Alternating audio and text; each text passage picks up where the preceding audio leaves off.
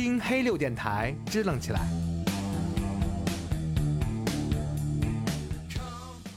欢迎收听黑六电台，这里是老杨。这里是 Yuna 啊，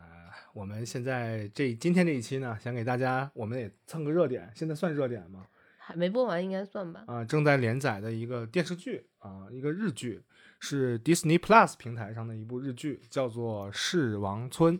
呃，就是吞噬的噬，王就是死亡的王，那个村子啊，就噬王村。大家可能听这个名儿就能联想，这大概是一个什么内容的一个电视剧了。啊，是一部现代戏啊，这也是我我的这个台长来推荐我看的这一部呃漫改剧，原作是漫画，是难得一个漫改剧评分如此之之高。对，因为我们之前就提到过那些漫改剧，基本上都是大烂作，就特别烂啊，这个评分尤其是日漫改的漫改漫改剧或者漫改电影都不太。评分都不是很，除了《银魂》啊，保命保命啊，《银魂》其实也并不是特别的 OK 啊。其实我记得好像原来有一个《寄生兽》吧，我记得还分了两部拍，那个还行，嗯嗯，也凑合。但是你今天说的这一部，呃，Disney Plus 推出的这部剧呢，叫做《噬王村》，然后这个漫画原作叫做《狩猎》，对，它是二零一八年由二宫正明画的这么一部，呃，有点儿应该算是一个恐怖。呃，惊悚类的这么一个漫推理，呃，但但实际上是推理类，一现实推理本格，算是本格吧，我觉得很本格，或者是现实推理的这么一部，它可以分类成民俗推理。哦，是的，因为它里边的内容是有民俗的一个一点点东。对，这个我们后面会稍微稍微详细的去注解一下啊。那这个标题啊叫《是王村》，大家知道，这可能就是。吃死人或者吃人，就这么个大概大概跟死亡相关的一个村落的故事。是的啊，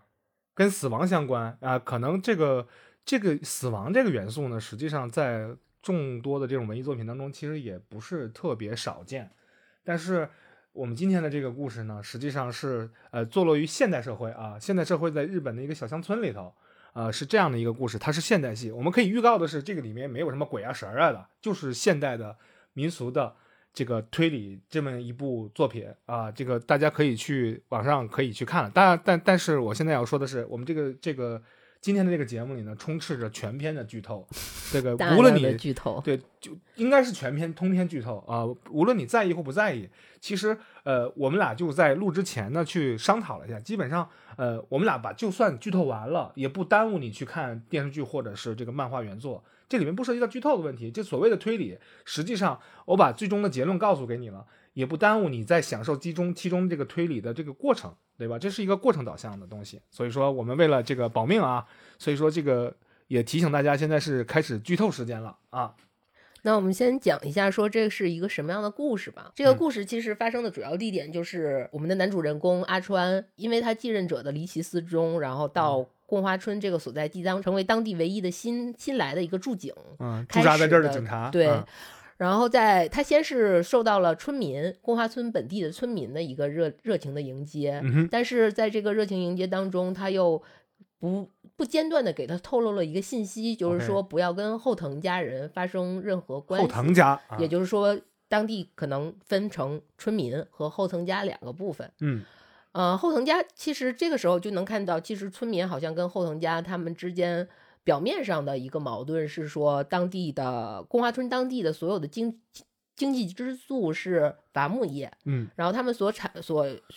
嗯，木头木材的山山山上的地皮和包括宫花村大部分的耕地，其实都是在后藤家的名下的，所以就是相当于村民算是依附在后藤家人手下去讨生活啊，就是。地主和佃户的关系，对啊，接触完村民之后，然后这个阿川去接触后藤家，是在一次呃打猎的这样的一次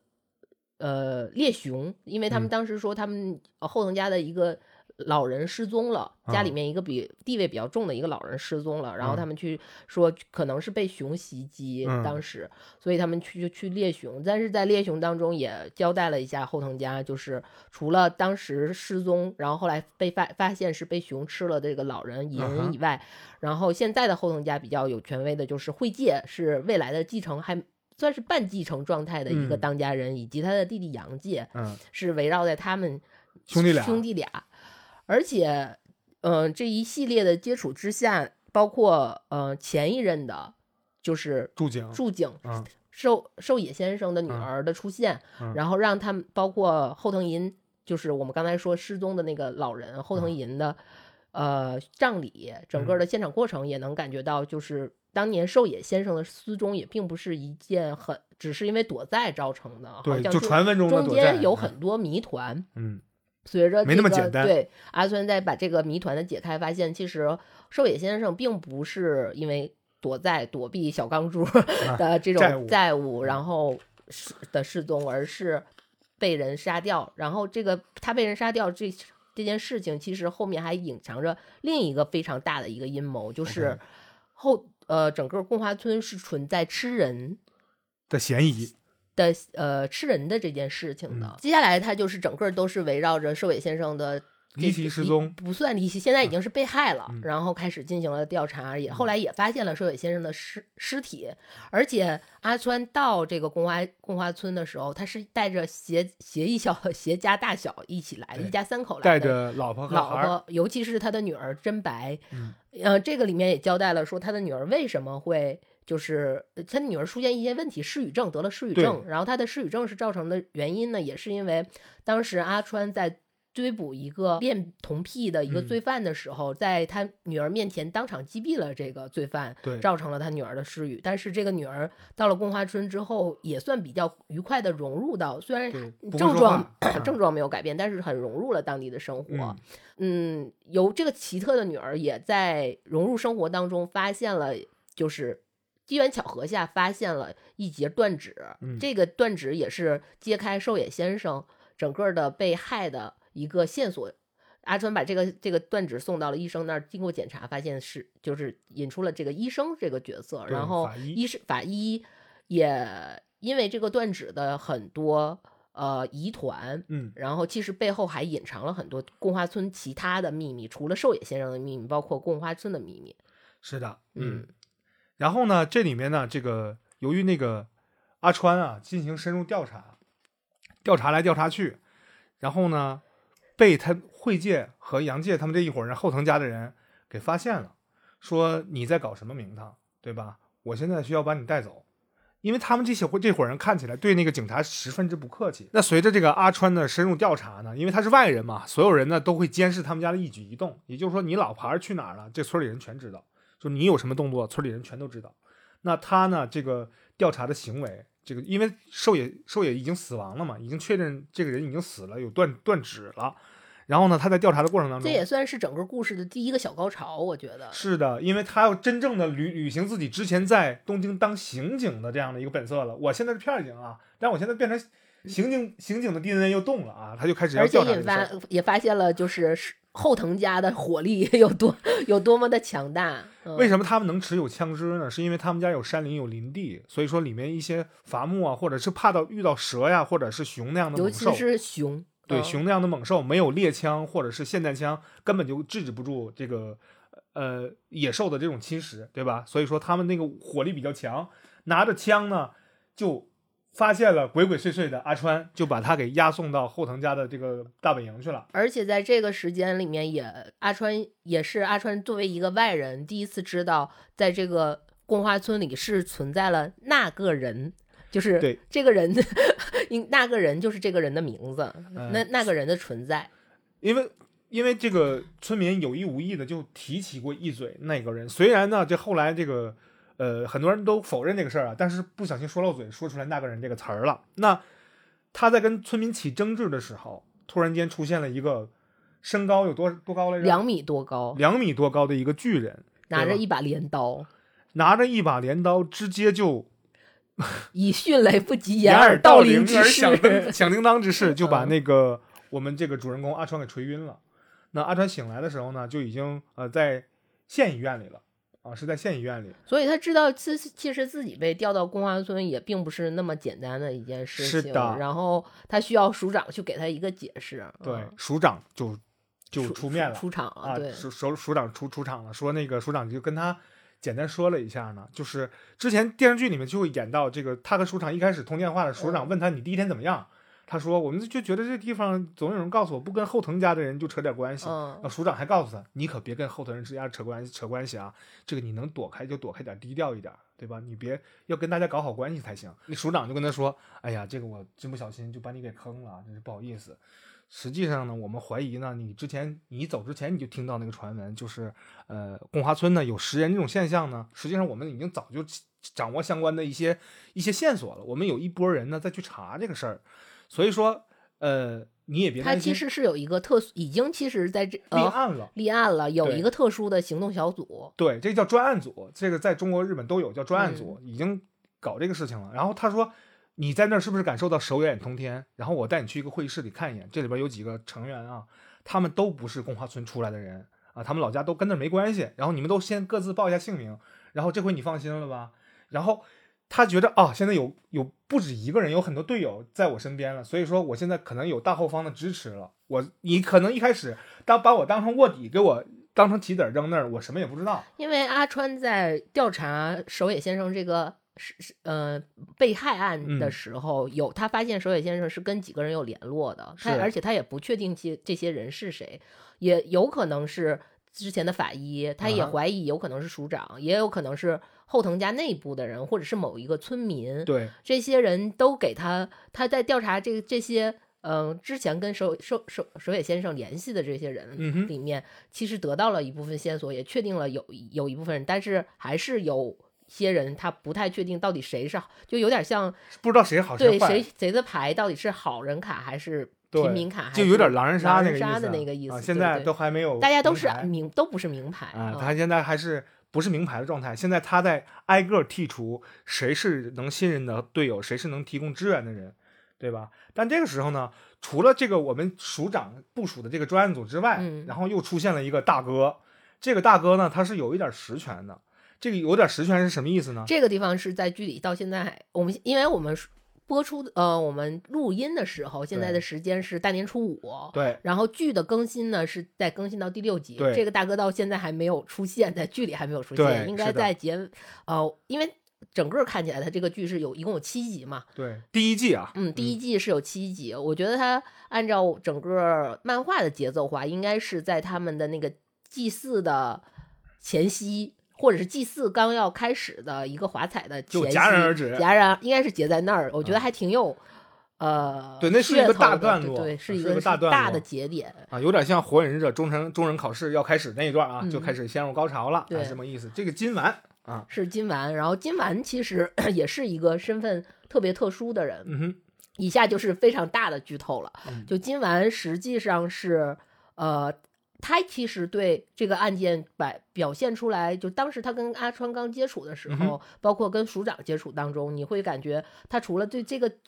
案件本身的兴趣，好像背后还隐藏着一直隐藏着自己的目的，某种执着。对对对，啊、但是实际上是因为今晚是跟整个。贡花村的历史是有非常深的渊源深的渊源的。嗯、我们这个时候，我们先交代一下贡花村整个的历史。这个历史的，其实要从呃贡，我觉得应该算是在贡花村重组的创始人，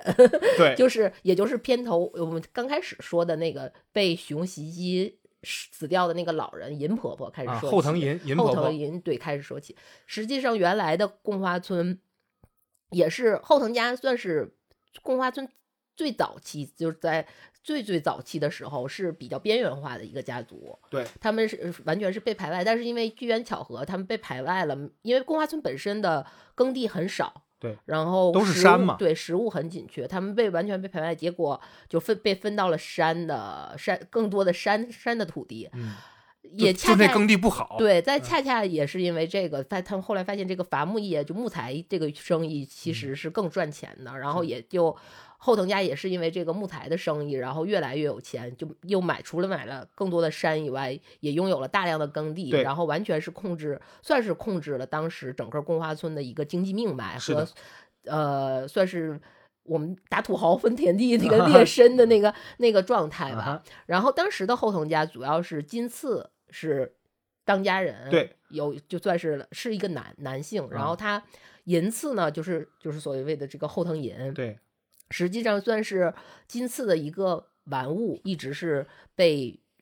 虐，就是也还有一点点乱伦、被虐待、被那什嗯么的一个状态。然后在这个时候，银呃，其实后藤银也想改变自己的命运，然后就跟村里面当时的算是呃公司。对这个这个就所谓的公司，就有点像是当地庙宇的主要的主持人，嗯，负责人，负责嗯人这嗯。么一个，就是公司这个家家庭里面的孩子，算是叫正宗，嗯。他长男嘛，他们俩发生了关系之后，也有也算是唯一，也算有一点点感情吧。嗯。然后两个人生了孩子，但是金四知道这件事情之后，也就是后藤家原来的掌事人知道这件事情之后，非常不能容忍，然后嗯狂怒啊。对，就狂怒，然后虐待，然后在在这个他的强就是虐待下吧，嗯就也后藤银就抱着他们的他跟正宗的孩子嗯就跑、跑掉了。刚开始是被正宗带到了寺，就是先藏到了寺庙里去，就是他们的也不算寺庙吧，神社，神社里面去呃把它先藏起来。然后但是因为食物的缺乏，嗯因为这个贡花村原来的这个。呃，算是习俗是什么呢？因为他们的耕地极其少，嗯食物非常匮乏，嗯，他们就采用物理手段的去降低耗消耗，呃降降低出生率，嗯对，这样的话少一口人他们会把就是一些新出生的孩子，然嗯后杀掉，嗯然后就刚开始是就是很野蛮的杀掉，嗯但是后来发现就是后来就是用呃他们的那种所谓的供花仪式把它装饰起来，就是一个形带啊，就是扎成一个人的形状，里边插满花，然后把嗯它烧了。这个上供花，这个村这个名村名就这么来的。对嗯然后这个整个后后藤银其实是在这个时候就已经开始去，因为没有吃的嘛，就开始去偷这些尸体、嗯，去吃。然后食尸鬼是吧？对后藤银再次出现的时候，他身边其实他联络了，就是类似于日本非常呃密林深处的食人食人食人族吧，嗯。然后就等于做了一次反扑，就嗯。整个又杀到了后藤家，把后藤家人都全都灭了，嗯。并且就是而且在这次反扑当中，就联合了正宗，嗯。重新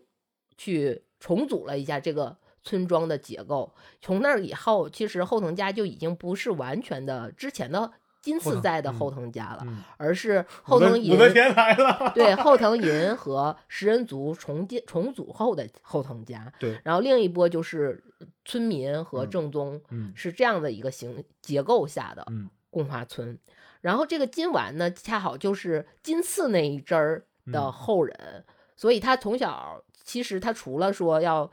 表面上是看他对这个案情是有很大热情，但是他实际上从小。就是一直被他他爸就是每天都醉酒，然后就说我才应该是后藤家的后人，家主才才是家主。嗯然后他在这种包括他爸临死之前都说你要帮我夺回后藤家之类的这种也有这种意愿吧。嗯然后是在这样的情况下，其实他是非常受到这个，也算是受到了后藤家的诅咒。我觉得后藤家这个行、行为就是一个诅咒，嗯后藤家的诅咒。然后所以他才要去铲除后藤家。他有自己的目的，对这个。后藤家后来建立的一个，就是我们说重组后的二代后藤家建立的这样的一个结构是什么结构呢？就是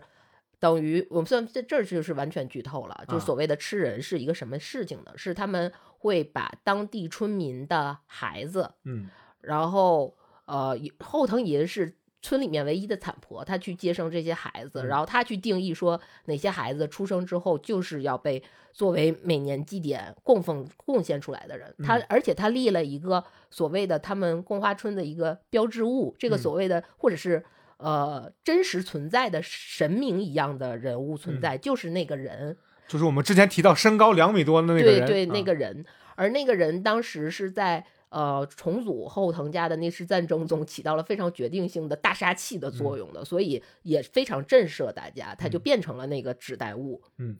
而每年的那个祭祀呢，就是给这个那个人去贡献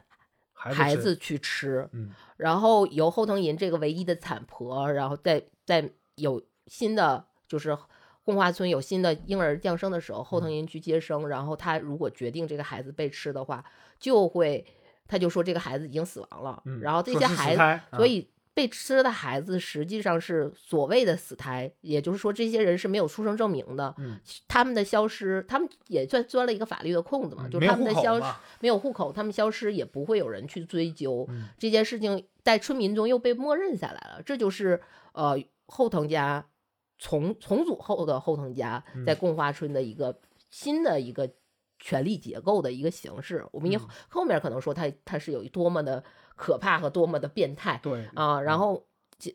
金丸就是我们刚才讲的这个大哥，他其实是呃一部分是家族的诅咒，一部嗯分是。这个案他要去铲除后藤家这个案情双嗯 buff 下，嗯然后也加入了这次调查当中。，OK，然后我们之前前面说阿川在村里面是有几个呃他在判断谁是给他提供情报的人，实际上后藤家出的二五仔不止那几个，啊，就是今晚也掌握了一个后藤家非常有。呃，能有掌握到后藤家内部消息的，他们主要调查，也就是说，他们知道是谁被吃，然后嗯最主要的关键是要调查出这些关押这些孩子的地方，这个是最重要的，因为嗯他们要去营救这些孩子，得养白胖白胖再喂着吃，对啊，去关押孩子的地方。然后这个今晚所掌握的这个二五仔，其实在这个故事里其实也很重要。这个这个人物在剧，如果你在剧里面的话，其实很早就出现，应该第一二集开场的时候就出来了，开场就有了对对对，嗯他是呃。贡花村的村长其实也是后藤家的人，对。然后这个村长也为什么这么这这样的就是当了一个二五仔呢？他为什么如此的去痛恨后藤家呢？是因为当年银在重组完二代后藤家之后，是然后他因为他的那个人嗯。是一个指代物，但是他需要继续延延续后藤家，嗯，然后他就在、得让这个企业运转下去，对他把那些没有户口的孩子，就每年寄放的孩子，他定了一个概念，在后藤家定了一个概念，就只有后藤家的人才可以被称为人，对。其他的包括那些被祭典的孩子都称为家畜。对。他当时就在那些家畜中选了一个眉清目秀的姑娘，嗯。然后说你可以。就充当我的女儿，也称为后藤家的人，嗯就给她这个这个女儿叫后藤兰，嗯也就是我们后来看到剧里面，就是呃，在银死后，就是代，嗯，在就是惠介和阳介这个二后藤二代后藤家的二代继承人嗯的母亲。对，然后这个村长的对于后藤家的恨是来自于什么呢？就是在于说。当时村长在选了后藤兰之后，然后就跟年少年的村长说：“你也你会也被纳入到后藤家作为未来的继承人，而且你就是作为可以作为村长，而且我把这个后藤兰嫁给许配给你，你，嗯。但是有一个呃有一个小仪式，有一个美好的小手术啊有一个小美好的小手术，只要接受这个手术就可以。然后村长就很开心的去当了村长，当了后藤家的主事人。但是在后来的时候，他发现那个所谓的小那个小仪式，实嗯。际上是把嗯他、去世。对 阉割掉了。的这样。就做绝育了，嗯，对，在所以少年的时候做所绝育。以杨界和惠界，他在等到他成年以后，很多年以后，他才发现杨介和惠介并不是他的儿子，是那个人的孩子。对，而且他以为自己已经加入了后藤家，但是实际上他只是被后藤家放在放成了一个发言人的角就是他们那个至少，因为他们生意还要做下去嘛，就是对外沟通的这样一个工具，就是可以说成他是表世界和里世界，他只是一个表世界的一个象征物、吉祥物。哦，切切换任意门啊，对，，但是他根本就后藤家很多事情他根本就加入不进来。他一直被排外，对，是只是给他立了一个很好，给他了一个很好的 title，但嗯是实际上任何实权或者是任何。嗯，家庭家庭享受不到地位，在后藤家地位地位也享受不到，因为你在剧里就能看到，其实大家对他都很不屑的，嗯一直得不到尊重。所以这个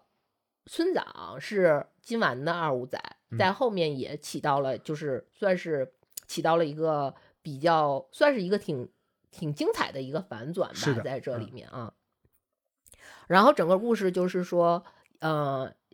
阿川在发现了整个所有的秘密之后，是然后才发现村民也是被控制的，后藤家人也是在一直。其实这故事的呃最精彩的部分就是一年一度的又一次呃叫来乃神的祭祀又开始了，对，就开始奉献所谓的供花供花村的这个供花仪式仪式要开始，就是呃阿川在这个时候就决定要去寻找那些被囚禁的孩子，嗯然后跟带着呃又有村好像有署长这个强大的武力支持在嗯背后，然后就重新杀回到宫花村里。但是事情其实宫花村的武力也是就是不容小觑的，嗯应该这么说毕。竟武器多，人也多。对对啊，对对，然后整个呃还是经历了一番很激战吧，我觉得。那个那个在剧里面，很不不是在剧剧里还没演到那儿呢，嗯在漫画里面是说，呃，这件事被定性了啊，这件事，呃，可以称之为，呃，战后以来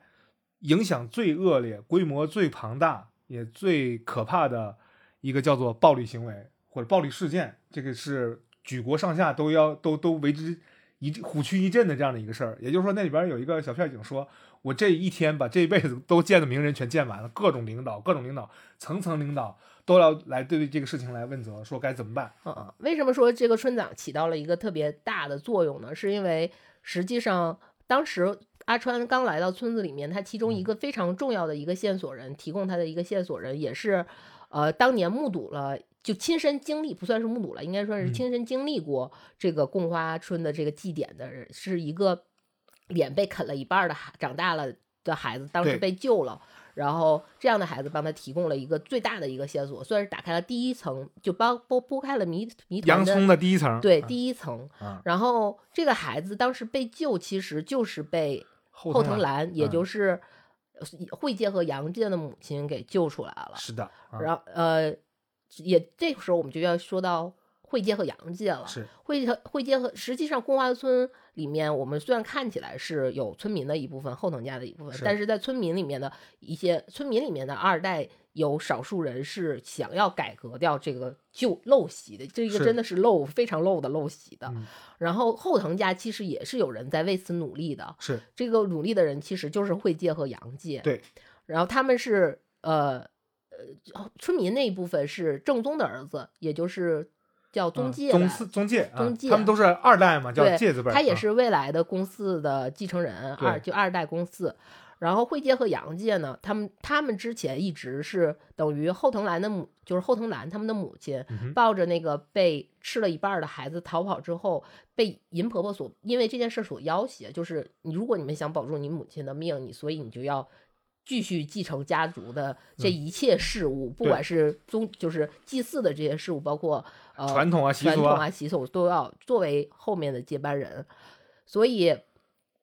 他们俩就一直碍于说母亲生命的威胁，嗯但是其实一切这一切的破局，嗯。不只是说阿川成为一阿川这个刑警去就变成了变成了一个驻驻警然后嗯。被加入到了宫华村，还因为也是后藤银的死，嗯。然后后藤银的死呢，也是积怨于村民们，就是其实村民还是有对于他的积怨的，嗯，然后被村民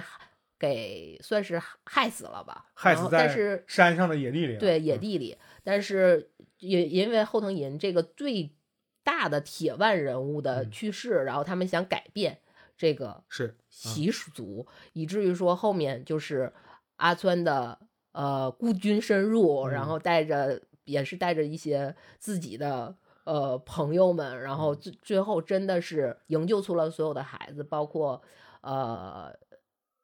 算是把这个村子重新的这个。二重重组的二代后藤家的时候的这个桎梏里面去给打破出来，是的，最后杨介是因为重大，就是因为杨介一直在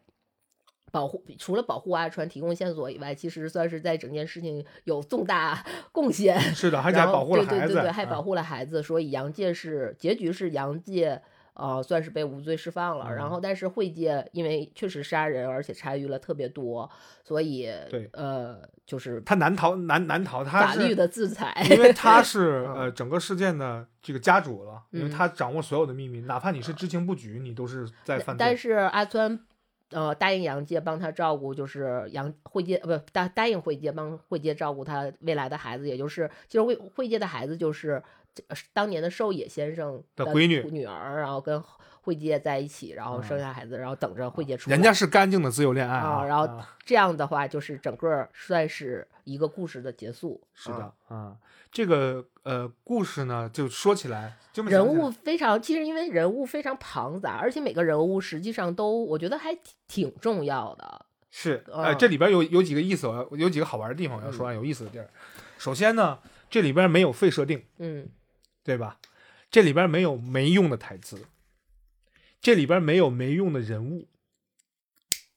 而且他的一些主要人物里，大概我认为这里面出现的人物有一半以上都有前传。都有人物小传，直接就给你演到戏里面，当成一个蒙太奇插进来，让你去了解整个事情的原貌。而且它有点什么意思呢？有点像是，呃，你解锁了这个人物之后，他的回忆好像变成了一件新的条件、新的装备，让你继续往下攻关一样，让你了解整个事情的一个来龙去脉。用所有人的回忆去构成这件事情的一个起因。是的，而且他没有，我觉得他特别好的是，他没有去固步一阵。就是因为我们有时候讨厌那种西班牙片，它就那种硬反转，谜语人，对对对对对，那种硬反转，硬的去固步一阵，为了剧情需要推进的去做那些事儿的话，这个手法还是不不太存在在这个这个剧里面。这里面，我我我我，其实我仔细就想了一下，这里面大家看起来呢，这个主人公是阿川，对吧？但实际上这是一部双男主的剧，对对，双男主的剧，这里边没有有一个女主就。第一集就挂了啊，银婆婆是吧？后边出现都是闪回了。那这个里面呢，实际上这个双男主呢，我们采采用阿川这个人，而且在第一季，我觉得好像银婆婆出出来的所有都是照片儿，要不然就是逆光的小背影儿，就从来就没上过场，不谈杀青的事儿啊。就这个呃，这个剧呢，实际上它，你刚才说到了，它这个所有拨开迷层这个事情，实际上是我们跟着阿川的视角，以他所见所闻所感。来慢慢的去拆开的，因为他可能看到某一些把他引歪了的一些一些条件，实际上是他自己误判了，或者是这个素材或者情报不不足的时候导致的。我们永远都是跟着他的视角来去破的这个案子，而不是那种固步一阵，说我现在做好了一个大很多槽，对吧？你们都是我们的道具，阿川也是我们这里边一个小道具而已，你这个都是为了那种硬反转，他这里面没有。就是跟着这一个主线视角去把这个事情给讲完，而且更有意思的事儿呢，就是这里面每一个人他对于这件事情都有自己的看法，而且每个人都有他的镜像，镜像人物。对这个东西，实际上这个写作方式实际上并不新鲜，就是对位嘛，就是你在一个里面找到一个主要人物，你总能在另外一个主要人物找到他的对立面，他的对位的这样的一个方式。实际上我们也可以看得出来，这个阿川和惠介就是一对儿对立，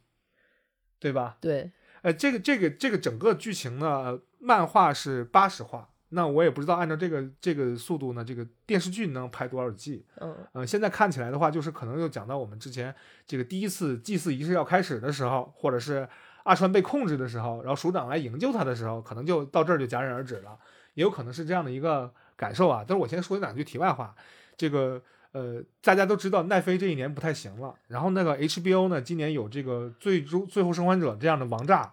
然后这个迪士尼 Plus 作为这个有力的竞争者，他看到 Apple TV 加那边也这么开心，他自己也推出了这样的一部漫改剧。呃，我也不知道这是一个保险的玩法还是怎样。而且我觉得阿川在这个整个故事里面的设定非常巧耳。呃，实际上这个这个电视剧是这样的，就是。阿川这个主人公呢，实际上这里面侧面描写过他这个一是暴力刑警，这个大家都不用不用去说了。侧面描写过他什么呢？一是他的体术无敌，因为他是柔道高手；再有一个就是他的枪法极准。然后这里面还描写到了一个叫做杨介的一个小孩，他有一次是呃帮着那个帮着我们的主人公阿川从熊口下活了下来。也也写了他，他就基本上抬枪就神枪手，百发百中。然后这个神枪手，每一个子弹消灭一个敌人。这个在这个实际上在漫画里面写的是，他开了一枪，把一个苍蝇的头，呃，把一个小鸟的头给轰掉了，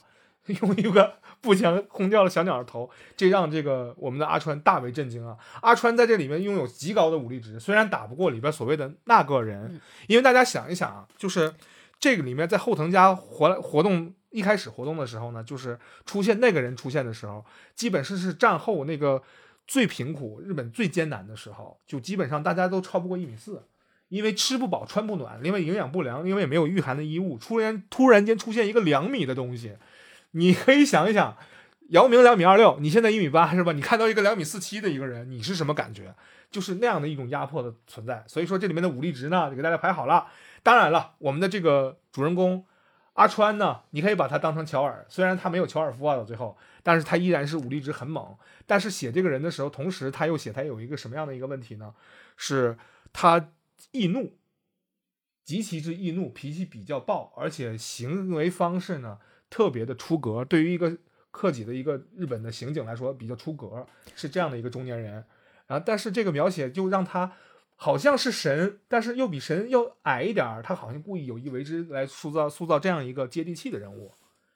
对吧？但是在剧里边来看的话呢，这个，呃，大家看到他的媳妇儿呢，实际上就是觉得这个人物有有点没头没脑的。但是在漫画原作里面，我看到了很多很多细节，他的这个媳妇儿实际上在里面也起不到什么作用啊。呃，我觉得还挺挺起挺大作用的，因为他的妻子算是，呃，最相信阿川的人，是因为因为这个爱上了他，对，最相信。虽然他在里面会有一些质疑，我觉得我们。其实，因为你看剧肯定是要有代入的，不管是你玩游玩游戏的代入是没有办法的，你操作你操作哪个人你就代入哪个人。但是看剧其实你代就可以随便代入。我觉得，呃，我其实还挺代入他媳妇儿那个人的。有息是吧？对，因为你出现很多状况下是你在不了解情况下，你要无条件的去信任一个人，还是有条件的。呃，这里面喜，呃，我觉得他的作用呢是给。不是乔尔啊，是给阿川啊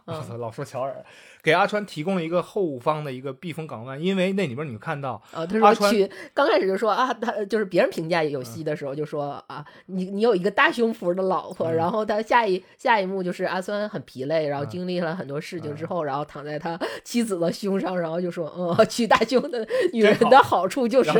个时候，对对对对，呃，他的媳妇儿呢是这里是阿川里边唯一的一个。有情感依赖依靠的这样的一个人，我觉得能倾诉。还有一个问题是，就是他们实际上原来是从东京，然后搬到了从最繁华的亚洲大都市搬到了村里，这个落差啊，对，就是相当于有点像。呃，因为我老家是辽宁的一个算二级市还三级市的这么四或四级市呃市四级的这么一个城市，但是它就相当于是从我们现在可以想象一下，就从北京搬到我家乡的，还不是说城市，是搬到了农村的这样一个。它其实它有戏在里面有很多对于现代人就城市人生活在城市当中的人和到一旦到乡村的那种顾虑、顾虑和各。割裂感是有的，然后它包括很多，比如说，呃，我们能看到用如果用阿川的带入阿川的视角，一个刑警的视角，能看到那种村民的怪异感的话，其实是。呃，就是是有希，他跟有希有希跟村民发生互动的时候的那种怪异感是非常非常之明显的。嗯，所以他也并不是说他只是一个依靠，或者是只是一个工具，或者是他其实也是一个象征，是一个非常容易代入的一个人物。呃，这部戏里面，我一开始看的时候就发出了一个疑虑啊，就是有很多恐怖片或者这种悬疑片，就是大家会提出一个质疑，就说你明知道这么危险，你怎么还不颠儿呢？第一个啊，你要颠儿的话，你演个屁，这是一个问题。第二个，他拿导演。不让制片不让，全都不让。第二个，他就是说，就是说，一切都是为了孩子。嗯，因为他们发现呢，这里的村民，质朴的村民，其实除了行为怪异之后，大家都知道，这个村民实际上是被后藤家给控制了。我觉得也。不完全是控制吧，表面上是控制了。呃，对，但是呢，还有一个就是这个村民也没去过，没出过外界，就表世界没去过，就是在里世界混啊。这里边这个村里习俗，久而久之养成这样的问题。另外一个就是他们为什么不走呢？是因为他真的发现他的闺女在这里一开始是没有表情了，待这里之后会笑了，会和爹妈互动了，会和小朋友玩耍了。虽然还不会讲话，就是失语症了嘛。虽然还不会讲话，但是一切都有改善。就是这个巨大的这个利益勾的这个夫妻俩，就是。能不能不走啊？就是能在这苟下去就苟下去吧。就是还是这个普通人的这个心态，我还是挺感动的。就是尤其是阿川那样的一个神格化的人，然后他其实也会为了女儿这些事情非常烦恼。然后他有的时候奎爷，嗯，奎爷就算了，一把斧子能把地球劈两半，这个不一样啊。这奎爷是天生神力，那个是所有神都拿他没有办法。但是现在这里面呢，不是神力的问题，而就是人和人、肉和肉、枪和枪和枪的这样的一个较量。因为里边出现的这种情况，就是我一开始认为啊，我说你看全副武装、身披那种防弹衣、重防爆盾、带上突击步枪这样的一种装备进到了那个村里面，但实际上还是打了个两败俱伤。基本上，呃，警察这个特警这这这一批也基本全。他一直在展现说，所你你站你站在文明角度上的时候，你跟那种以所谓的野蛮和那什么的一种对立，其实这个我当时很喜欢这个片子的原因，也是因为他刚开始，如果你去看这个剧的话，就不是说看漫画，看嗯尤其看剧最明显。就是他刚到这个村子来的时候，这个村子真的是宁静祥和，一个非常美丽的村庄。然后，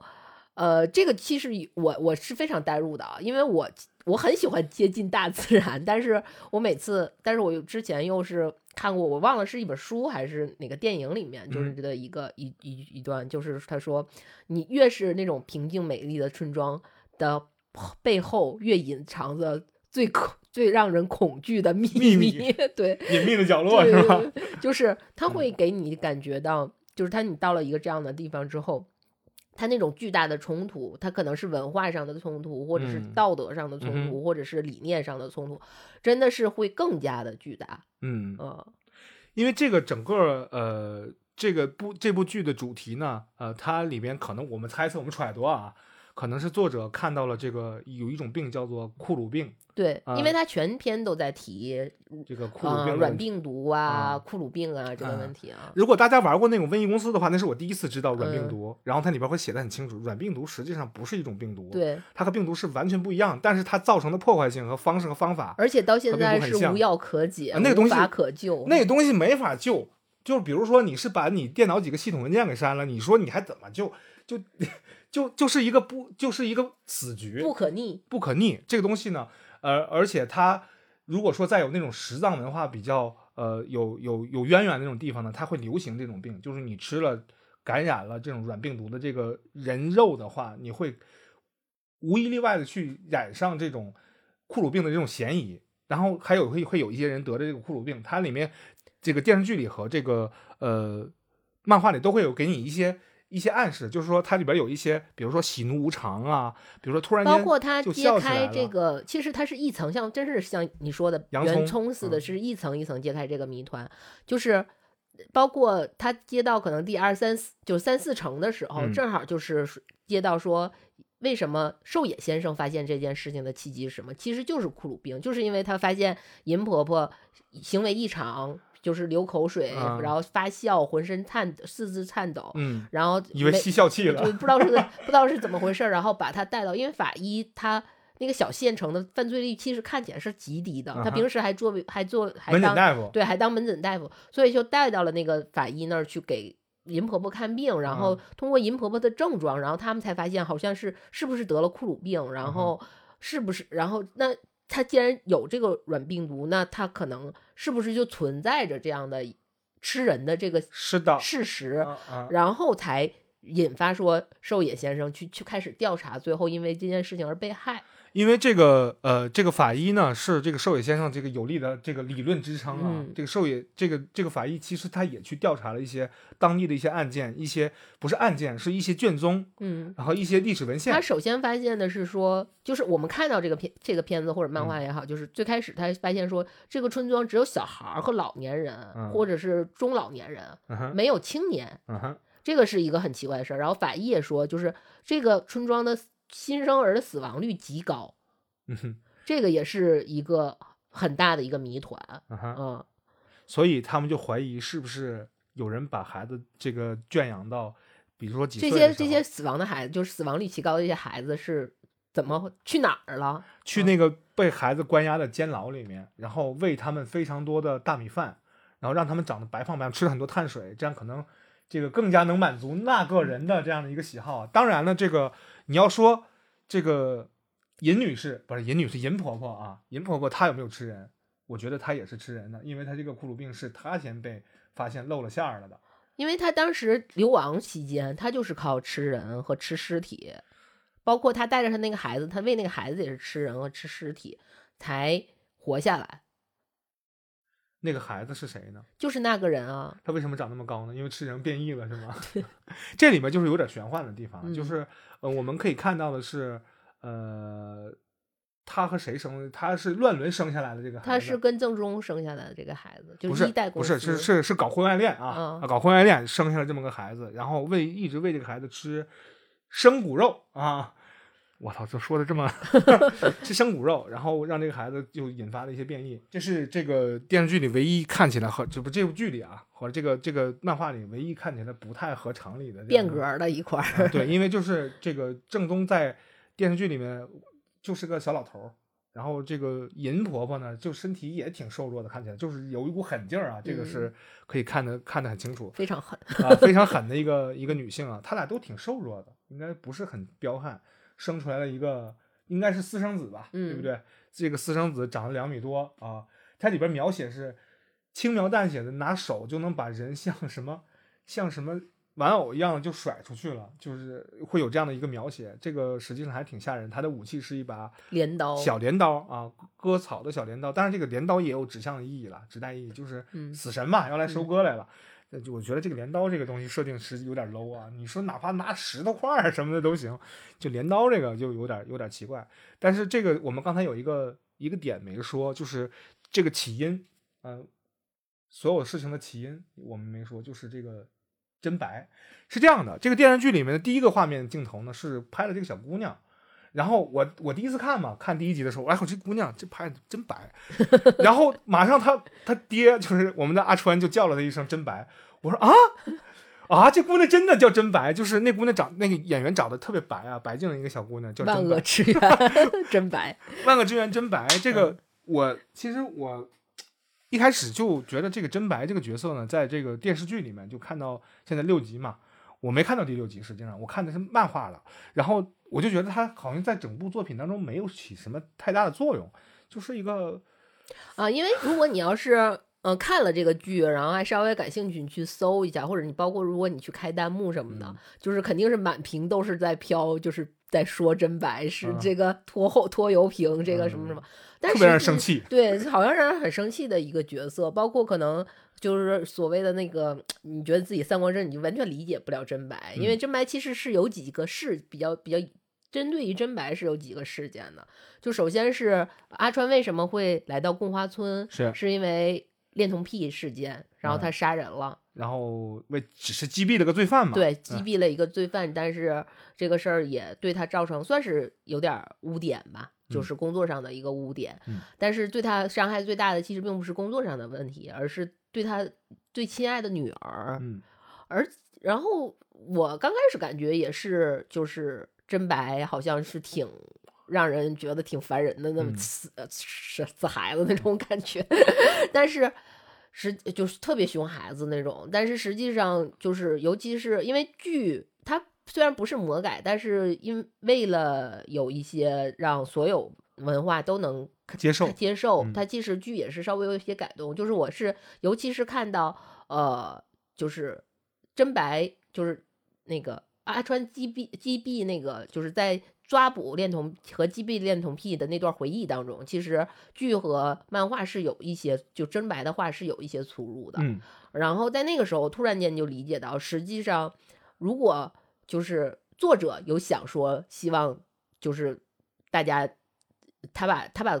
观众或者把嗯读者定位在一个什么角色上，其实他是把所有的观众和读者是定义在真白上的，也就是说，在这个呃嗯整个作品当中整个事件当中，事件当中安嗯插了这样的一个角色，他是一个空白的，把观众塞进去。对，啊是实际上是观众，因为真白，你呃从表象上，就从剧情上看，嗯你看他首先是跟那个恋童癖之间的羁绊，嗯这个事儿是什么呢？就是可以稍微讲一下，就是说呃。阿川当时在追捕一个恋童癖，嗯。然后把他当他把他抓抓捕的时候，然后他发现他其实跟真白是也是有接触的，嗯，然后，但是这个恋童癖对其他小孩儿是有发生猥亵的行为，但嗯。是唯一没有对真白下手呃呃，而且真白包括真白的妈妈，就嗯。有西医也是说。呃，这个恋童癖好像给人的感觉就是很温柔、很嗯亲近、很嗯。亲切的一个大哥哥，所以真白才会跟他那什么。而且开始真白出现的时候，就是这呃，开始讲恋童癖这个事件的时候，引出的也是真白在就是有希在参加真白的家长会，就是嗯。那种体验会的时候，真白读了一篇作文，就说我的爸爸是一个暴力警察 对他对犯人就是非打即骂，就是就是执法非常不不合法。这你妈坑爹孩子。对，其实就是其实他表看到的这一所谓的看到这一，好像就把阿川定义成一个类似于半黑警的一个嗯状态，就除了没有贪污受贿以外，剩下的事烂事儿都干了那种感嗯觉。但他看到的这些，他接收的到到的这些东西，其实都是阿川在缉捕这个恋童癖的这些事件当中真白看到的这这些情况。是的，然后，而且当真白读完这个小作文之后，所有的孩子是给他鼓掌的。嗯，我其实我觉得，就是为什么我会认为，无论是编剧还是作者，有可能是让我们带入的，就是把我们放入的就是真白的位置呢？嗯是因为其实我们之前所有接受的教育，就是所有的都是我们要跟别人达成共情，我们要尊重他人，我们要。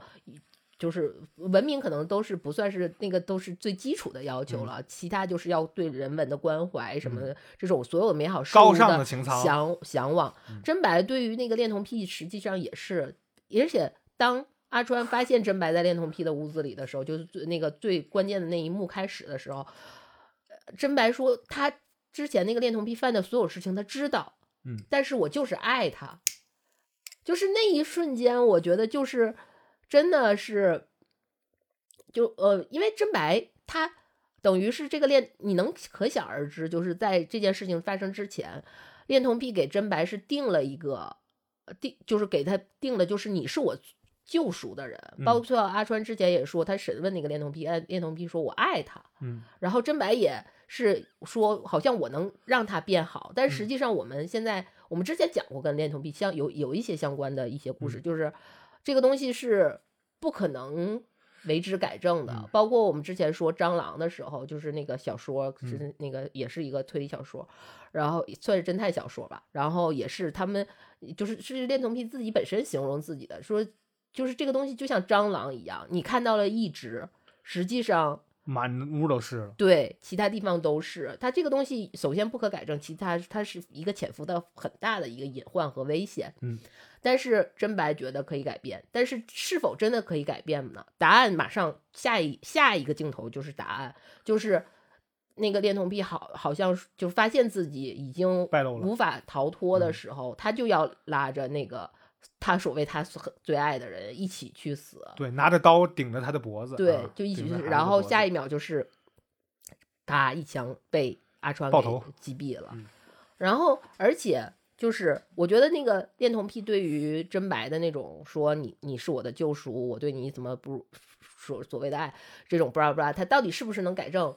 这个没有，因为没有后续，因为他被他死了。但是实际上，在我们说这个整个故事所有的他都是有镜像人物的。实际上，在这个故事的后面是有写说，这个如果他有后续，是不是真是这样的？那个人物就是后藤兰，后藤兰和银婆婆之间的关系，实际上就是。银婆婆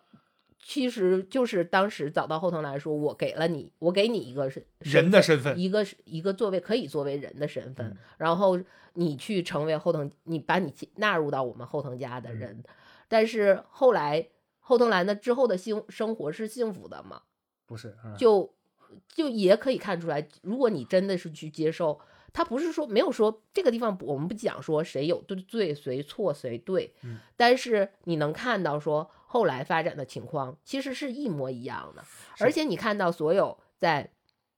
这个就有很像说我们看到一些，因为我很怕看社会新闻嘛，嗯、不是说我害怕说接受社会有多少阴暗面或者是什么，嗯、就是我觉得有一点点那个真白的那个心态，因为我们看到一件事情的时候，我们看到的就只是表面的那一块，或者是就是。洋葱最外层，洋葱最外层就是我们的表、嗯、表世界的东西。你看真白，他接触的就是所有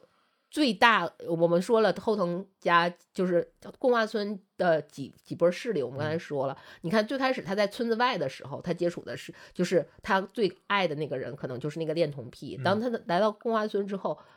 就是村长，不是不是不是不是村长，就是那个叫。呃，他们的消防队团、消防团团长那个人，其实他也算是应该算，虽然他也是受害者，但他又是个共犯，他就是那个昌鬼，他就是那个后藤家的昌鬼，而且是昌鬼的头，眼线头。对，他在那个说寿野先生那非常虚假的去表现出对寿野先生的愧疚的那个时候，嗯、然后留下那种虚假的眼泪的时候，也是真白去替他去擦那个眼泪，嗯、然后包括。真为什么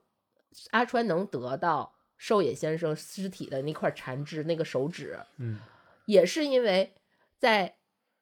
真白去追猫的时候，嗯、巧遇了那个人，啊、然后他觉得那个人，他给了他虽然很害怕，但他给了就是在剧里面那个表现的有点不太明显，有点感觉真白才是幕后大 boss 的那种感觉，那么淡定。但实际上你能感觉到，应该他其实就是小孩看到了一个那么大的一个大庞然大物的时候，有点吓吓呆了。嗯但是他但是他第一反应他说，就是因为我受到教育，就是我尊重所有人，我爱所有人，那我就给了那个想给那个人一个包一块糖给他包他糖，然后我得到的是一根手指，嗯包括最后大结局的时候也是，就是阿川的阿川的，就是老婆就有希和真白都被后藤家带回来了之嗯后。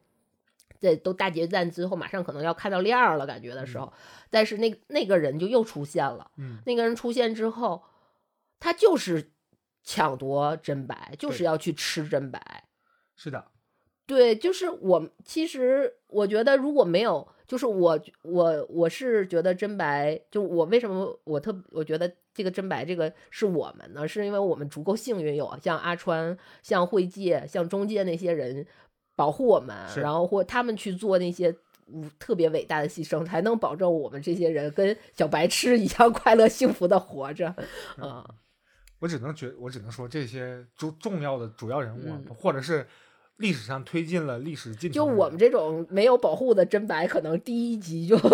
活不过第就白了一集，就拜拜了。呃，嗯我们就真拜拜了，这 烂谐音梗，嗯包括什么前六没来，前七来了，是吧？呃，这些烂梗呢，这个在这个剧里面呢，实际上是没有过多呃赘言的，呃，他没有拿这些东西脱戏啊，嗯我就不再抨击某些啊。电视剧啊、嗯对吧？啊，不抨击了，这今天和我们今天主题不符。但是呢，我们可以呃跳出来想一想，这个我在网上也看了一些其他人对于这个漫画漫改剧的一个期待，嗯呃，大家还是就无论自媒体也好，还是大家发帖也好，呃，都还打着一种叫做啊吃人猎奇这样的一些呃标签儿，然后嗯。吸引大家去来对，。这也是我们今天其实主要来说这个故事的一个大的，因为我们发现，我们也要猎奇，对我们也要猎奇，因为我们这个吃人或者食人这个嗯。东、这个这个元素吧，其实 它是非常禁忌的，但是它一直都出现在各个时代的各文艺作品当中，因为嗯，包括去年年底就是奶那个甜茶奶茶去甜茶演的那个古古籍古籍所有嗯。一部也虽然有点恶心，但是还算是小挺挺挺挺小出圈儿的那么一个电影对，就是它这个它会时不时的被拿出来当成嗯。一个元非常重要的元素。对没啥可吵的了哎吵吃人对对啊对对对，但是呃，我觉得这个无论是影视作品啊，我们嗯。可能看到呃搞活人的吸血鬼，嗯。搞死人的食尸鬼，对吧？就这些东西往往出现在各个时期的这种呃虚乱七八糟的各种各样的小说里面有这样的元素出现，包括我们现在玩的游戏，这个嗯吃人这简直就是一个很平常的一个一个事情，但是呢，把它当成一个剧来拍。或者当成一个面向大众的一个啊十八禁啊，绝对十八禁，嗯这个十九禁，甭管它十几禁，反正这东西未成年人是不许看的啊。就是这样的题材放在我们面前的时候呢，我们今天还是会，我们今天还是会用猎奇的这样的一个方式，呃，去形容它。但我想的是，这个东西它不应该叫猎奇，这个应该叫什么呢？我我觉得我们应该看，其实我们可以放在所有的，就是大概的我们看过的这种有这个元素的作品当中去看一下。嗯，就比如说我们今天说的，最开始说的就是《狮王村》，你觉得《狮王村》讲的是一个什么样的故事呢？就是不是说他讲了一个什么样的具体故事，他他是要表主要表达什么？你看到这个是觉得是表达什么？在我看来啊，嗯我在看来的话，就我因为我电视剧就看了不几集，嗯因为它没出几多少集。漫画你不也看了呀？漫画看了，我个人觉得，呃，它实际在讲的是呃个体和集体之间的这样关系，不单单是呃不单单是服从和服从和这个服从的关系，而是个体和这个集体之间的这种利益冲突，包括这种利益调和和它的运作方式，和容纳好了当地的那个呃怎么说呢，就是客观条件嘛，比如说他们的生产力因素啊，包括他们的这种呃历史背景啊，包括地缘上的一些因素所导致的这样的一种关系，他就借用了这样的一个故事的壳子，核心在说这样的一个事情。因为大家知道，在日本当地呢，这个呃他们的这个国家呢。贫富差距这个基尼系数啊，实际上是比较好看的，就是没有那么强大。但实际上正是因为这种基尼系数没有那么惨，导致贫富贫富差距不那么不那么呃严重的时候，我们看起来好像很幸福，对吧？最大不是一嘛，他们可能零点六几啊，不零点三几，所以这种时候我们看这个事情的时候，觉得嗯应该挺幸福，但是不是下课上的这样的东西就没有了，包括这个固化，包括阶级跃迁这种事情，就看起来一切都是无望的，就是排尊尊辈儿这样的一个一种方式，就是说我怎么能够让我的个人意识觉醒，然后。还不触犯到所所谓的集体利益，正是他们想要讨论的一个事情。包括现在这个上班族有多么辛苦啊，包括母子父父子之间的这种关系啊，包括夫妻之间的这种这种服从制度啊，实际上都是他想控诉的事情。我觉得这个里面好像混了很多这样的事情，在这个里面，就里面我看到有这个 UP 主在分析这个的时候，它里面提到了一个呃，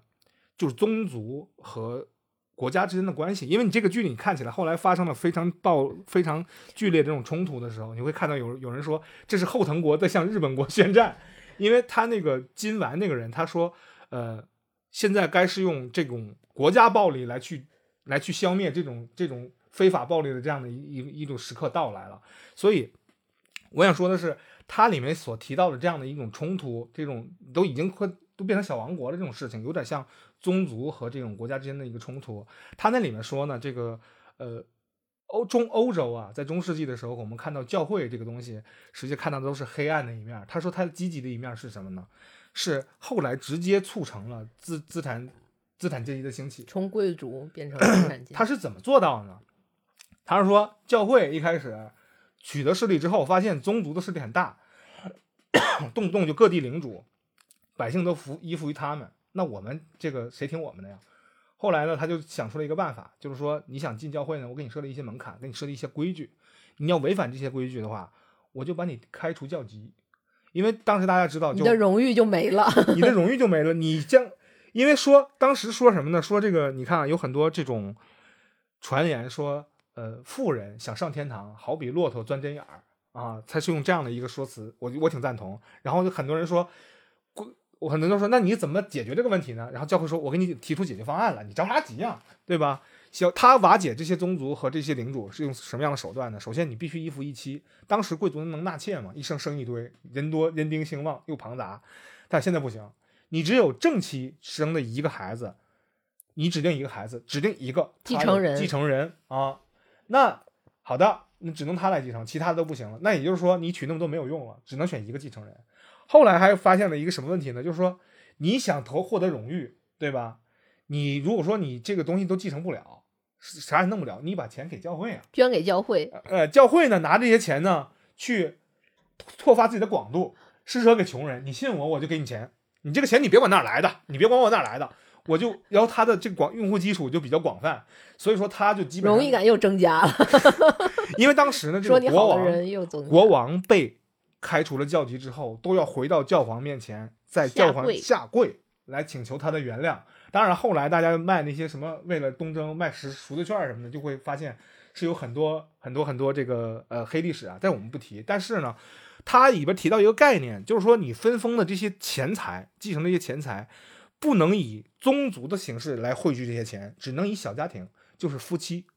规定好一夫一妻，那你们这个小家庭才会有财产。那所以说就会出现了一个问题。原来那些投靠那些大宗族、大集体就被瓦解成一个一个的小小宗族、小家小家庭，不是变成家庭化了。家庭化了，那你这个家庭向谁汇报呢？你得为了荣誉向我们的教会汇报，对吧？然后教会来集中处理这些金钱。但是有一个问题啊，问题来了，本来他那个本意是教会要取代这个宗族，成为新的大集团，但是后来呢，就被一个一个小家庭为了自我谋生、为了自我富足萌生出来的个人的那种那种意识。给冲冲垮了，一瞬间就冲垮了。尤其是在工业革命时期，后来文艺复兴、工业革命之期，一下就给冲垮了，就变成了资本主义。资本主义的意思，资产阶级的意思就是谁有钱谁横啊！这个东西是腐朽的啊，我们得批判，这个是腐朽的这个资产阶级。但是从那个时候，我们断代来讲，没提到后面的事儿的时候，在前。但是从从那个就是从那个当下来看，它有先进的。当然啊，那你能，因为它彻底干干掉了封建制度啊。对吧？就分封嘛，因为教会它对于推翻封建也是有一定的触动性作用。对，虽然它也是 我们所谓的封建迷信啊我们所谓的封建迷信，在那个时候那种中世纪的教会，但后来它实际上也是为了这个个人思潮的这种兴起萌芽提供了一些推动作用的，对吧？但是我们回头看过来这个后藤家的这个事儿，嗯，我觉着是后藤银女士啊，建立了一个 建立了又建立了一个新的呃教会啊、呃因为你们可以看到的是，呃，他在洗脑的过程当中，他获利人是谁呢？因为它里面又那个 UP 主也提到了一个教育和洗脑的区别，有四大区别，其中里边有一个明显的一个差别，就是说教育和洗脑最根本的、最根本的一个核心差别，就是教育是为了被教育者好，因为教育了你好之后，你能再教育下一代，能让我们的这个千秋万代能活下去，对吧？但是后后藤银女士，受益者就是她自己，她利用了大家要有集体意识，要有凝聚力，然后受益人是谁呢？是她自个儿，因为他只是想控制，控制，他控制的由来是什么呢？是因为他想解脱之前那种控制而取而代之，他不择手段了。或者是他去报复之前的他被控制的那段时期，因为他被控制的那段时期真的是很惨，很很很惨烈。遭受了非人类的待遇吧。对，但是这个时候，他的非人类待遇和那个时期那样的一个状态，又是什么造成的呢？刚刚战后百废待兴的时候，他经历了那样的事情。因为你看，现在二代也好，现在他们都用上苹果手机，咔咔在那拍照了，剧里面会有体现啊。所以说其实这个也算是对，而且这个插一句，就这个也算是说一些呃，为什么为什么我说它是民俗推理？就是日嗯本很大一批民俗推理，包括它其中非常有名的三三，就是嗯三金信田信三嗯 的这个他的一些民俗推理小说，他都是对但那场战争有所反思的，有很巨大的反嗯思的啊，嗯，大家知道是哪场战争啊？三七到四五嘛。嗯啊，三七到四五发生了那八年特别狗的事情，特别狗的事情，大家都知道日本人民很可恶，不能这么说，是那个时候的军国主义可恶。嗯那个时候的日本的普通百姓也遭受了非常沉痛的打击。我们指的不是战后，而指的是战前和战时。他他国家打仗，他得拿钱，钱是从百姓身上吸的血，把所有的生产资料、生产工具全都给吸走了的时候，你让民众咋办？在这个时候，那只有寡头说了算。谁手里面掌握大量的生产资料、生产生产工具，那谁说了算？那后藤呢？他们这个家，我们刚才说了，由于因祸得福了，封封了一片山地，后来大量的需要木材，他们家发了不能说发战争财，发了资源财，导致的只能依附于他们。那你作为后后藤银，你作为这家里的玩物，就造就了你这样的一个一种状态。你和普通那种猪狗不如的屁屁民，你们都没有还不如还不如那些人。那些人最起码能拿着一份工钱，你什么都没有，你有的只有无限的凌辱。当然了，我们不是说他可怜，他做的这个事情可以给他洗白，洗不白，你洗不白，你已经成黑，你就是黑本身。那个东西不是黑恶势力了，嗯因为那个东西在剧里不是在剧，在漫画里面已经被那些几个警察说他有非常多的邪教的性质，所以说这个事情是因为邪教这个事儿在日本是一个极其敏感的事情，和我们中国在任何地方都极其敏 感吗？不不不不，在日本那个造成那个破坏，那个毒气事件真的是让跟九幺幺一样的恐怖，那个真的是太恐怖了。大家一提到这个词儿的时候，就马上就会瞪着你的眼，就看你是法西斯还是什么，就有点这样的一种感觉，大家很警惕这个。所以说，日本那个地方，他推出这样关于什么什么邪教这样的邪这样邪典的一些作品，实际上是能额外的吸引一些这种眼球的。他也有他自己的那种私心在啊，嗯但是这个这个作品呢，我个人认为它呃和我们想象中那样的一个日本的漫画呢又不太一样，它那个画风还是挺写实的，有点美漫的感觉。当然没有美漫那么多阴影啊，嗯它实际上画的那种布景还是挺细致的这么个东西。呃，因为它这个篇幅也不长，所以说他画了大概八九十一二，大概画了三六年吧，基本上就画完了。呃，挺好看的，我推荐大家也去看找找资源，因为这个剧不是正在热播吗？我相信这个汉化版的资源也会嗯，突然间就会陆续跟上陆。续跟上。好像嗯那个哔哩哔哩他们漫画买了这个版权，好像他们给做了官方汉化的，大家嗯可以去充点儿。啊，嗯会员你充不充？又没有，咱们又没有那什么，没有咖啡？对你有什么好说的啊？呃，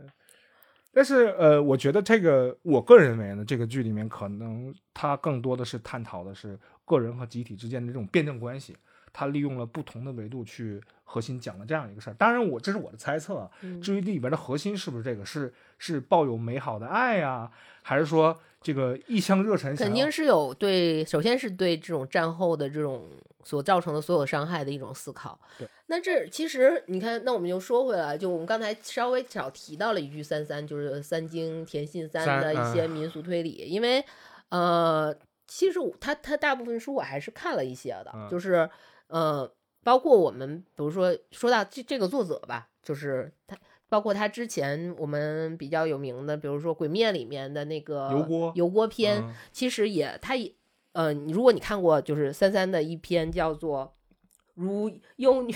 幽女怨对之物》，嗯，就是跟其实跟油锅篇是很很像的。包括就是这个呃《狮王村》也好，还是《狩猎》这个漫画也好，它其实在三三的作品里面也有相对应的。作品是说这一类，他其实说了很多，它里面也有包括，比如说这种，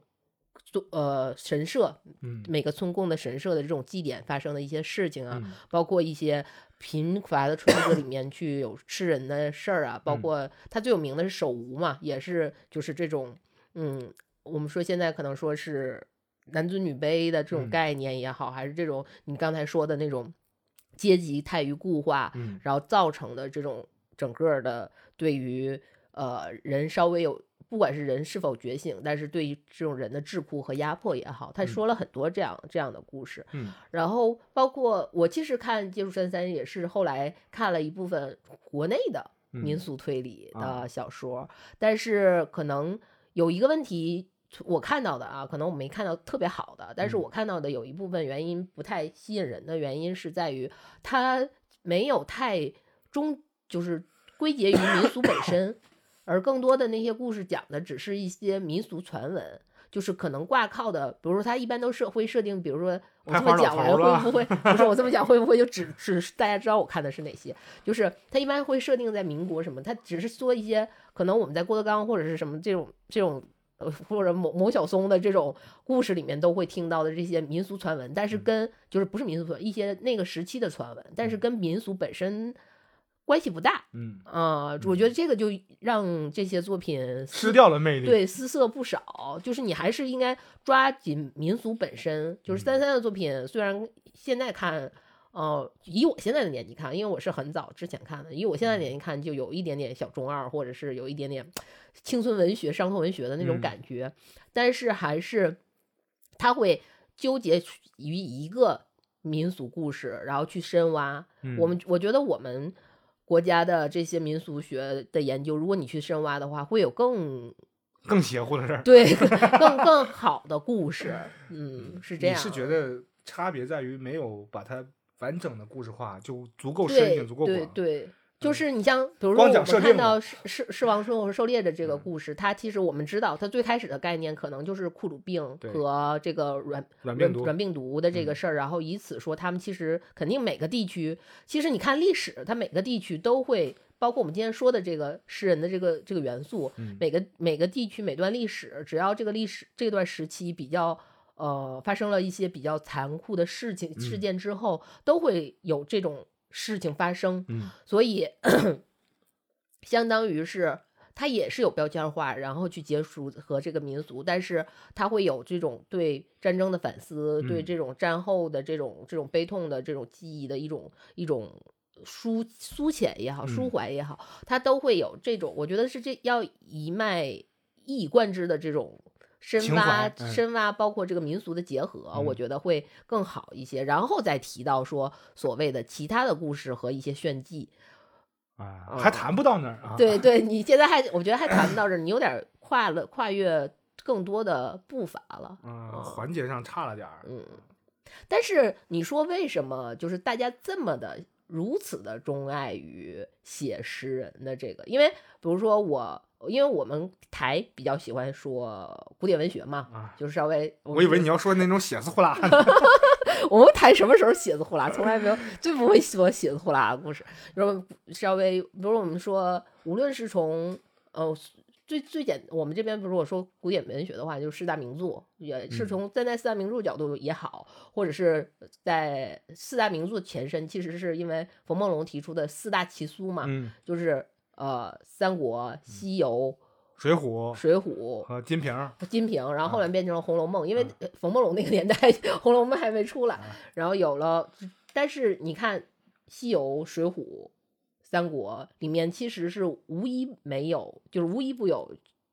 吃人的这种嗯故事的记载的，这都是物理吃人，啊嗯因为你后边那个金瓶和那个红楼是是精神吃人，呃制度吃人，嗯反正都挺吃的。嗯 呃，这里面物物理吃孙悟空吃人是吧？嗯，三国三国也有吃人对，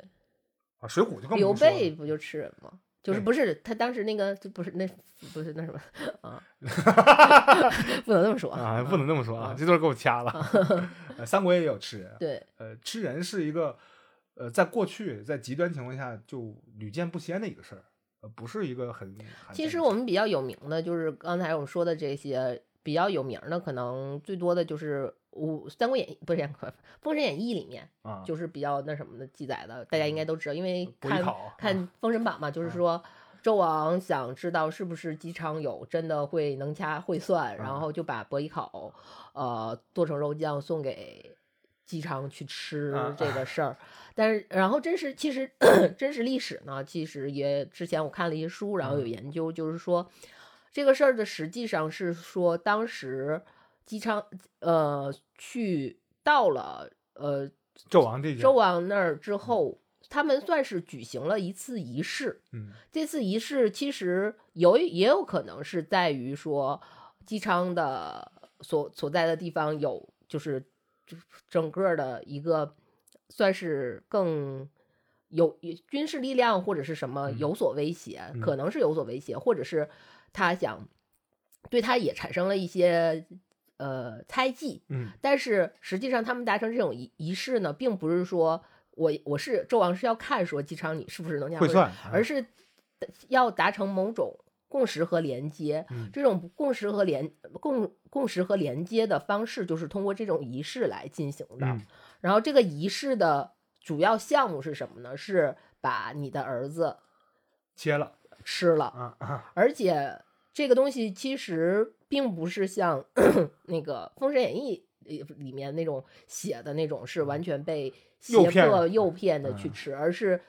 其实也算是出于半自愿的状态下去吃的。而且嗯不光是姬昌吃了，包括后来的武王也吃了，也嗯吃了。嗯啊，纣但是王也吃了，对，嗯但是后来变成我们现在看到的版本，实际上有一些是后来，比如说像周公，他想去呃重新政治正确化一下那段历史嗯修补一下黑历对，还是什么也好，然后包括整个商的商处，把所有的不能说把所有商的负面都推给纣王本人吧，但嗯。是需要去让解放商的人民的呃正那什么顾虑好多对呀，对对对的一个想想法下，然后才造成了这段历史的这样的一个演绎嗯啊、是有这一块儿的，嗯包或者是其实我们还有比如说《水浒》里面嗯，水浒啊、它包子包子，呃对 包子，其其实你像我们在很多剧里面看到《水浒》吃人，这个里面吃人的也都是说要吃还没吃，但实际上是出现了很多吃人的，呃，真的是吃人的一个存在。但是吃人大部分，比如说是因为报复仇性的心理，或者是好汉的一些莽撞的行为，但是实际上在《水浒》里面是存在吃人的村庄的。嗯，就是并不是说只有梁山梁山好汉吃人，是也存在了比较有群众基础，对，也是有群众也也是，比如说就是十字坡的时候，嗯就武松到十字坡的那一场戏的时候，就是他实际上十字坡之所以那么有名，是因为除了孙二娘，就是让人在这些散客嗯在这个包子铺里面吃到了人肉馅儿包子以外，他为什么需要那么多那么大量的货源嗯去制作这个包子？你想你。就是路边一个小店儿，它能有多少客源量？就是我们现在，以我们现在，比如说我们你开一个淘宝店，你靠一些散客，你这是肯你肯定是不可能的，就是商业行为。对于现在来说，你都能理解。实际上，在原文里面是有描写说，其实实就是孙二娘的老公，实际上他是不只是说这些散客来吃，他的嗯最主要的客源，客源是他会经常担着这些馒头，就是就是所谓的包子，我们现在啊叫包子嘛，啊这些人肉馒头去到村子里卖的。兜售，对，兜售的，而且是定期去兜售的。大家是知道的，就大家都知道十字坡这个酒酒店有有名儿，啊它它的包子是它的馒头是什么馅儿的，但是大家还是依然会去买。没有人不知道，没有对，都所以那个村十字坡旁边那一个村子也是，就是真的是也是食食人的村子的。太恐怖了，这比后藤家猛多了。后藤家就自个儿吃，他因为后藤家的这个不太一样，就是后藤家他们的是一种共犯性行为，嗯是让你达到所有人都是同共罪的一个状态下，让然后互相绑定、互相裹挟，嗯所以你就必须得吃。嗯但是在《水浒》里面，十字坡那段儿是自由买卖，嗯没逼着你啊，没强买强卖，嗯，真可怕。其实这种吃人的故事，人吃人的故事，可能在古人眼里看起来是一个听的比较多的故事，在现代人离那种蛮荒的时代越来越远的时候，可能反倒激起了我们，嗯，这也可以？为什么在现代社会下还能再去吃人这么个事儿？他们就没有办法理解，对吧？刚才我们说到了，那个是已经完全复读的现代其实以。前也不，以前也没有说能理解，也也是不能理解啊。你这个能理解也得太往上追溯了。要不然的话，他也不至于改写那段历史在《封神》里面嗯，啊、要不然的话就太难看了。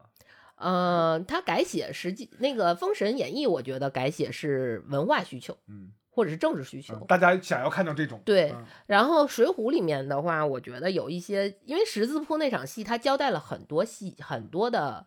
呃细节，嗯就是它可以，你可以说通过十字坡那场戏，其实在算是，因为它紧接的紧接的前一个戏是，就紧接前一段的故事是什么呢？是他杀了潘金莲，对，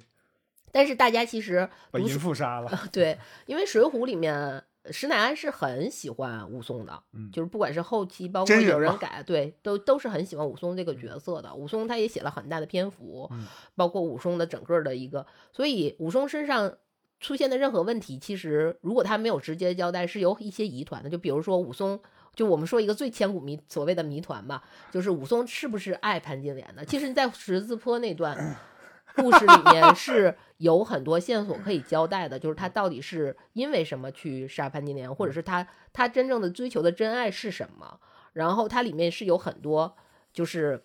埋下的，对潘金莲，包括潘金莲有几个分身怎么样，其实都是有，它是十字坡没有写，但是十字坡是一个过渡，嗯然后让你去引到下面的过嗯渡去写。嗯它其呃，然后它要在什么样的条件下去交代这些这些谜团和过渡呢？是告诉你在那样的一个社会环境下，就是十字坡是一个标准的呃《水浒》的一个大的群众基础的一个社会环境的一个交代，也是很明显的，就是定场戏，嗯，对，因为前期在呃武松出场的前期，其实对民众的交代描写并不很多，但是从十字坡开始往往往后是有的，就包最开始可能是十字坡，再往后就是松江他们开始攻打各个城寨，现在包括旧松江什么这这这一块儿嗯往后写，才会更多的写到普通老百姓。而不嗯是说光是《水浒》的这些被逼所谓的被逼的好啊汉们和这些上上面所有的这些互相这些呃这些叛臣啊，或者这些嗯就是这些算是呃奸臣们的互相的权力的嗯侵占。他前面是主要教的是那些，但后面他慢慢有社会的这些他非常基层的表面的描写，嗯而不是针对性的啊。大家现在要提问题都喜欢针对性的这种嗯定场的这样的一些但是你要想解答非常深层的去解答那些定向的问题，你是要看周边环境，嗯去把这些东西都考虑到、考虑起因素进来的。也就是说，它并不是说道德和文明上的冲突，或者是所所所所受的教育上的冲突和理念上的冲突，它不是这个，它就是作为人，它就有冲突。可能你还没到那份儿上，对对对对，也许当时人们能理解。嗯，行吧，这关子卖的够长，关子卖了二十分钟，行吧，没有会剪的。行吧，今天这个节目就到这儿吧，嗯，感谢收听黑料电台，这里是老杨。这里是 Yuna，再见。